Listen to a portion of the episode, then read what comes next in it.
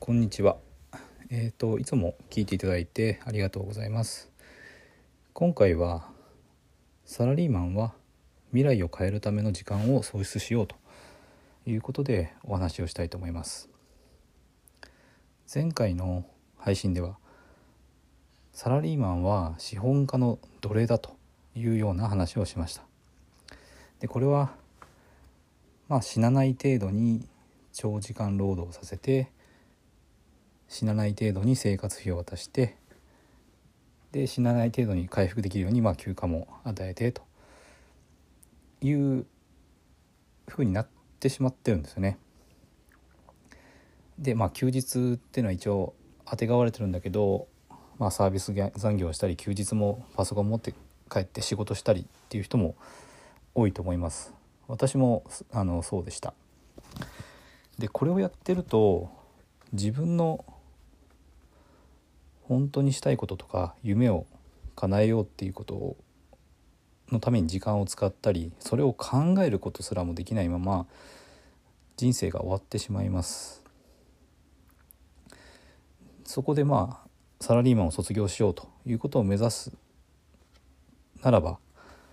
まずはそのための学びをする。それからとアウトプットをする行動する時間をまず作るっていうことから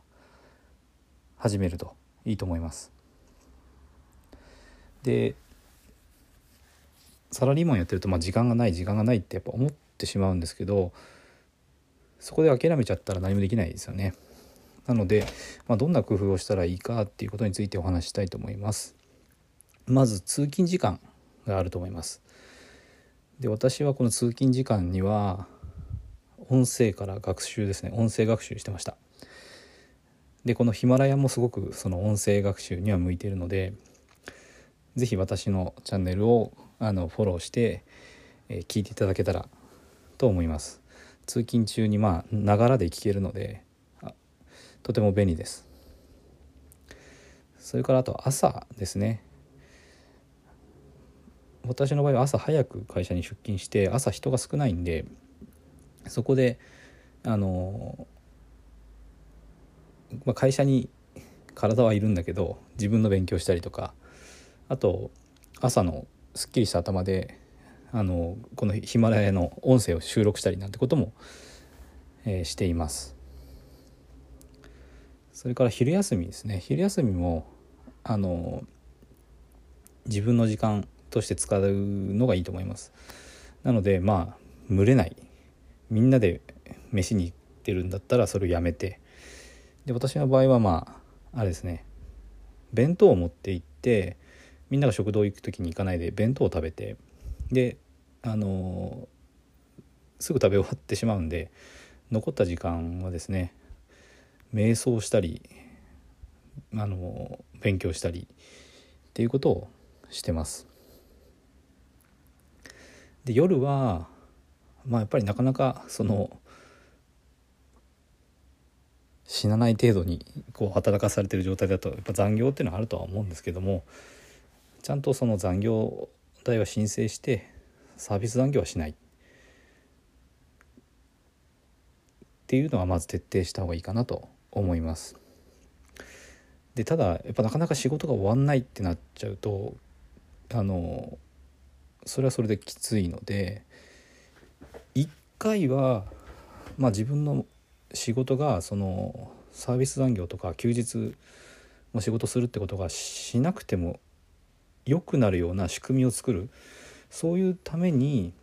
えっと、その仕組みを回すあの自分の将来の時間を増やすリソースを増やすための方法として、まあ、一瞬ですねあの短期間決めて仕事をあの頑張る。あのまあその期間だけはもうサービス残業もして休日も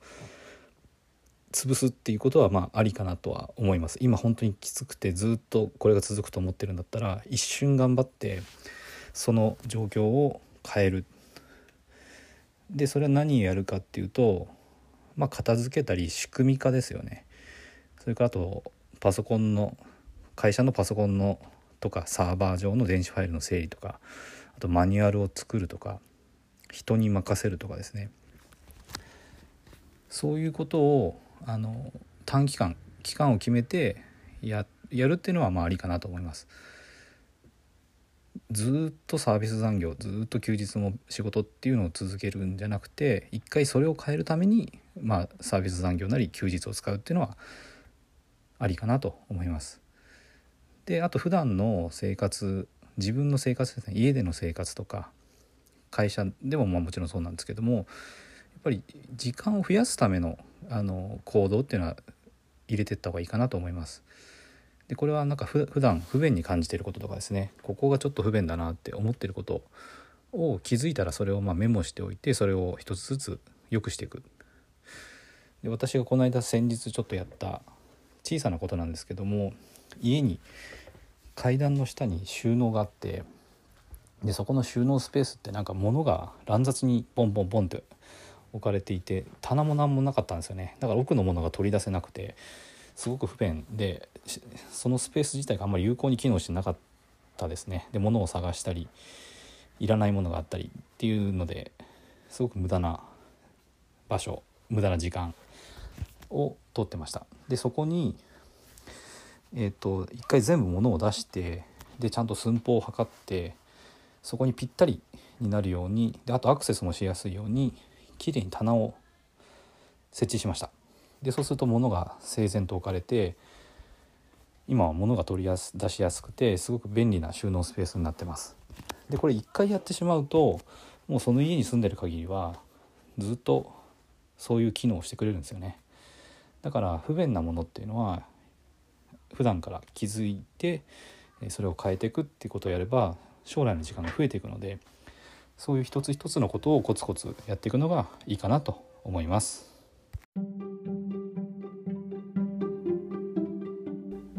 最後まで聞いていただいてありがとうございます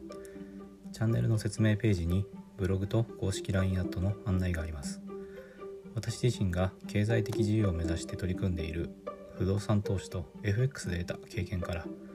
収益を向上させるための情報を配信しています。不動産や FX を始めてみたい方や興味はあるけどやり方がわからないリスクが怖いという方は是非フォローしていただけたら嬉しいです。